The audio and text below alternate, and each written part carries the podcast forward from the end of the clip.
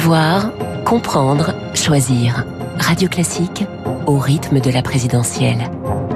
L'édito politique avec le Figaro.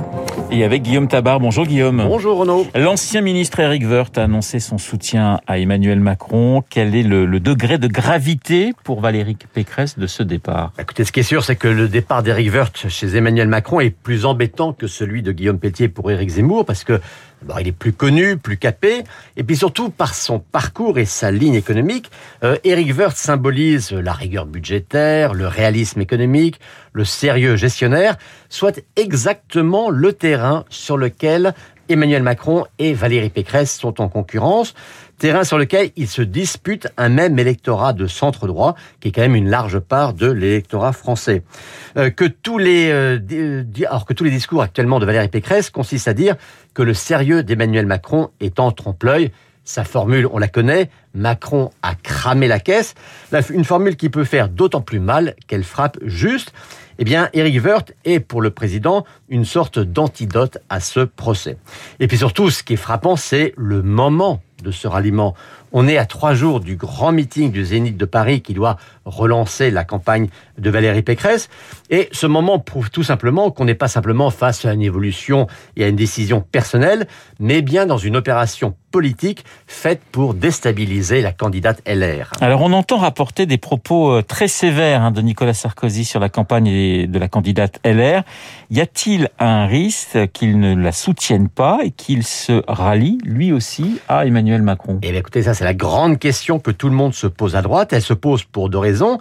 La première, c'est que même si leurs relations sont compliquées, euh, faites de connivence et de méfiance, de volonté de séduction, mais aussi d'envie d'exister, euh, Emmanuel Macron et Nicolas Sarkozy se voient fréquemment.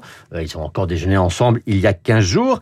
et l'ancien président évoque souvent des scénarios avec son successeur. Il, y avait, il lui avait vendu il y a quelque temps euh, un scénario François Barouin à Matignon avec une majorité de droite.